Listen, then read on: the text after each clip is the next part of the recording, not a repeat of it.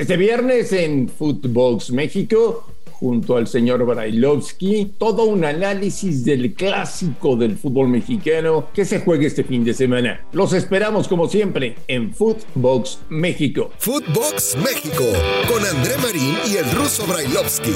Podcast exclusivo de Footbox. Amigos de Footbox México, un placer saludarles. Hoy es viernes y es 11 de marzo. Arranca la fecha 10 del Campeonato Mexicano de Primera División. Y tenemos mucho, mucho, mucho, muchísimo que platicar con ustedes junto al señor Daniel Brailovsky. Ruso, te mando un abrazo. ¿Cómo estás? Bien, ¿cómo andas, Andrés? Todo bien, todo tranquilo. Esperando el fin de semana. Bueno, ya empiezan los partidos nuevamente y que haya mucha paz dentro y fuera de los estadios. Oye, ¿no te parece preocupante que llegue Querétaro, Aguascalientes, para jugar con Necaxa, y el gobierno de Aguascalientes diga, viene el Querétaro, cerramos el estadio. Ay, qué miedo, yo me voy. Mira, yo, yo, yo siento de verdad que, que me parece eh, en este sentido que con esta demostración es meterse con los futbolistas, con el cuerpo técnico, que absolutamente tienen nada que ver. Porque por lo que tenemos entendido, André, tanto Hernán como los jugadores han ayudado a algunos hinchas para del Atlas para poder eh, salvaguardarlos y los invitaron inclusive a su vestidor. No, no, no me parece justo que por eh, algunos inadaptados, algunos enfermos, algunos locos, tenga que pagar todo el mundo. Y en este caso es como querer agarrar y mostrar, nosotros los vamos a cuidar a todos los que estén en nuestra ciudad. Y por el otro lado, estás marcando una distancia con los que vienen a jugar. Eh, me, parece injusto, o insisto, eh, para, para la gente que, que entra a la cancha. Ya. Espera, Ruso, un fin de semana con poca o con menos gente en las tribunas de todos los estadios, ¿eh? ¿Por miedo? Sí, sí, sí. Yo, yo creo que debe haber eh, mucha gente, como lo venimos hablando tú y yo, ¿no? Que, está con ese temor de ir eh, al estadio, de asistir, más que nada si quieren ir en familia, como acostumbraban a ir, con hijos o nietos o las esposas. Eh, alguno que otro lo, lo pensará varias veces antes de poder llegar a asistir. Imagino menos gente en los estadios por un tema más que nada de cuidado y la cercanía de lo sucedido en Querétaro. Bueno, vamos a meternos, si no te molesta, al tema del clásico, porque se presenta el peor equipo del torneo visitando Guadalajara. Vaya, peor para el América que ser último y perder el clásico, ya no habría nada, ¿no, Rosso? Bueno, te, estás anticipando. Primero, este, ni, que fuera a jugar contra el Real Madrid. Este, vos me lo pones como si fuera o hubiera una diferencia abismal eh, solamente por la posición. Y si hablamos de diferencias, eh, tiene muchos mejores futbolistas el América que Guadalajara. Hasta el momento no lo ha demostrado. Eh, siendo un clásico nacional, hemos visto muchísimas veces, y vos estás en esto hace muchísimos años también, que no importa la posición en la tabla para llegar a un clásico nacional. Y han habido de estas historias muchísimas. así que Espero que el equipo que hoy se encuentra en último lugar le gane a Chivas y empiece de ahí a pegar saltos hasta llegar a la calificación. Eso es lo que te quería preguntar, Russo. Ya es la fecha 10. Honestamente, ¿crees que el América califique? Um, sí, sí, porque en este fútbol hemos visto muchas cosas parecidas. Eh, y definitivamente el, el, torneo te lo brinda, la oportunidad de poder agarrar y jugarte por un lugar prácticamente hasta las últimas fechas. Eh, será cuestión de que ellos mismos se los propongan y que ellos mismos lo hagan. La historia dicta mucho eh, de las cosas que han hecho eh, gente como, como Carlos Reynoso, como Cristóbal Ortega, como Alfredo Tena, y que han conseguido este, triunfos que nadie se los imaginaba aún estando en desventaja. Entonces sí, Sí, sí, yo, yo creo en el futbolista de, la América todavía hasta que se me demuestre lo contrario y estoy convencido de que los chicos van a dar todo entendiendo que este partido también es una final, así lo decía el Tigre Escárraga, en su momento este, Cañedo Papá, eh, es, es, es un partido que en el, cuando empieza el torneo es único, único. Hay que ganar, hay que salir campeón en este equipo, pero también ganar la Chivas siempre. ¿Estás de acuerdo que el América se presente en el clásico con técnico interino o esperabas que esta semana presentaran ya a un técnico oficial?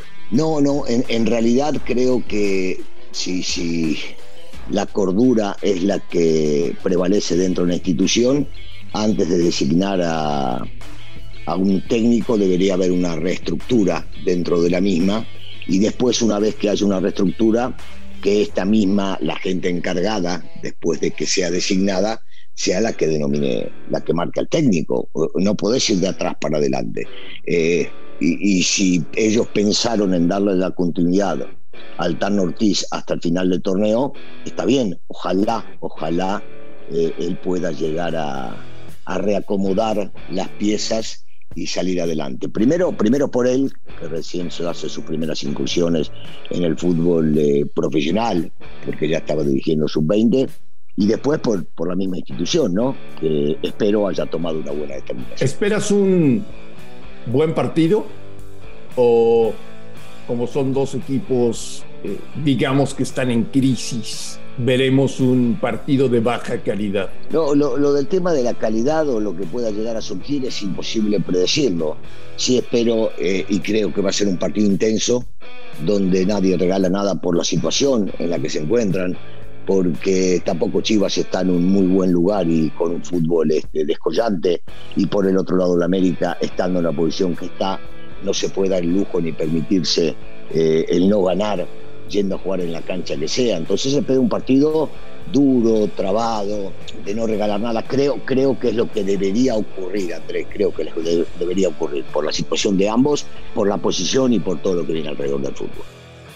¿Estás de acuerdo en que eh, Chivas de América se pongan de acuerdo para que la gente vaya de blanco a la tribuna? Mira, la, decisión me imagino que pasa más que nada para, para mostrarle a la gente que se ponen de acuerdo a dos grandes instituciones y entonces está el pedido de ir todos de blanco. Digo, no, no lo veo mal. A mí, a mí lo que no me gusta es que eh, de alguna manera, y en este caso no es imposición, eh, la gente de Chivas o la gente de América no pueda o no pudiera en su momento ir con la camiseta de su equipo. Eh, se pierde un poco del, del, color, ¿no?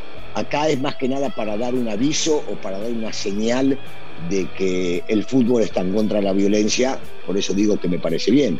Pero de ahora en más me gustaría de que la gente pueda seguir yendo a los estadios con seguridad y que cada uno vista la camiseta que quiere y que sigan habiendo familias dentro del estadio. Como figura histórica del Club América, si en este momento los jugadores o alguno de los jugadores que van a jugar mañana te está escuchando, ¿qué les dirías? Que no, no hay mañana, que definitivamente es este el único partido que les queda y que piensen que no vuelven a jugar al fútbol que este es su último partido, que tienen que dejar bien sentado el nombre de ellos mismos primero, eh, de respetar a sus familias y respetar a ellos mismos y sobre todo eh, vestir dignamente eh, el escudo de la institución.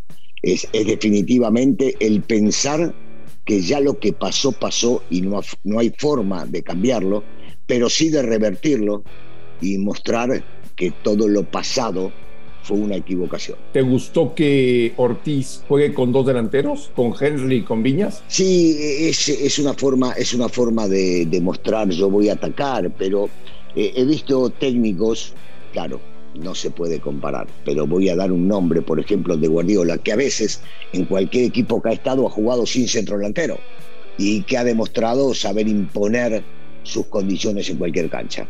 Entonces, eh, si es una idea y la va a sostener y él cree que debe jugar con dos delanteros, me parece acertado. Pero no porque ponga más delanteros son más ofensivos. ¿eh?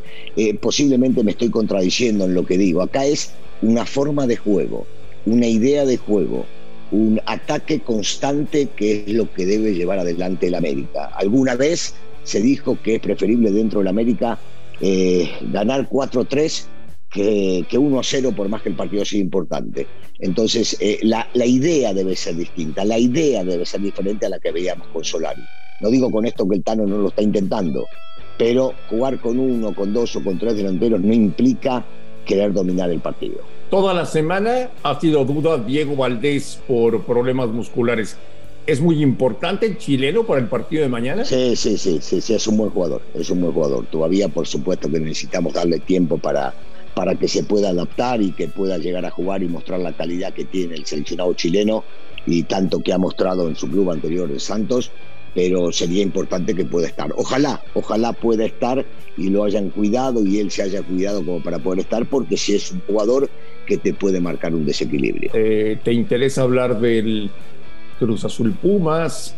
o de León Tigres? Así. Ah, ¿O solamente está puesta tu cabeza en el clásico? No, eh, bueno, eh, desde la parte del aficionado, por supuesto que me interesa, eh, el único que me interesa el fin de semana es el partido clásico, pero estos partidos que acabas de mencionar son partidos interesantes, son partidos dignos para ver y los voy a ver, por supuesto que sí.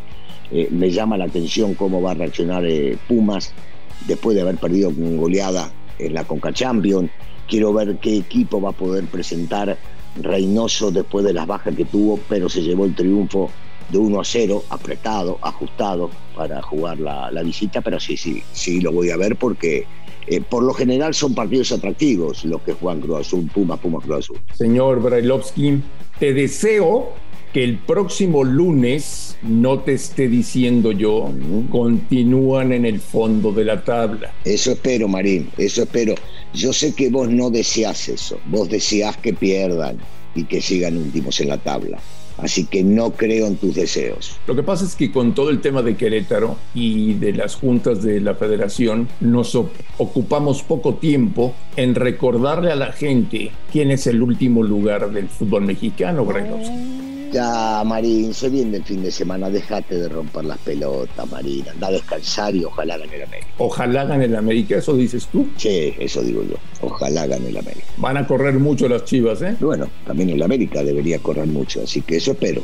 Partido duro, trabado, pero que termine imponiéndose el América. Sí, vas, vas a ver a los del América correr muchísimo, demostrando que, que le hicieron la camita a Solari. Vas a verlos, vas a ver. Bueno, yo mientras los vea, mientras los vea correr, meter, luchar y dejar todo en la cancha, pero a la vez poner fútbol y talento, con eso me conformo. Y el final que ganó la América. Señor Brailovsky, que pase un gran fin de semana. Igualmente, André, un saludo para todos. A nombre de Daniel Alberto Brailovsky y de André Marín, esto fue Footbox México. Gracias por escucharnos, un fuerte abrazo y estamos en contacto el próximo lunes. Footbox México, un podcast con André Marín y el ruso Brailovsky, exclusivo de Footbox.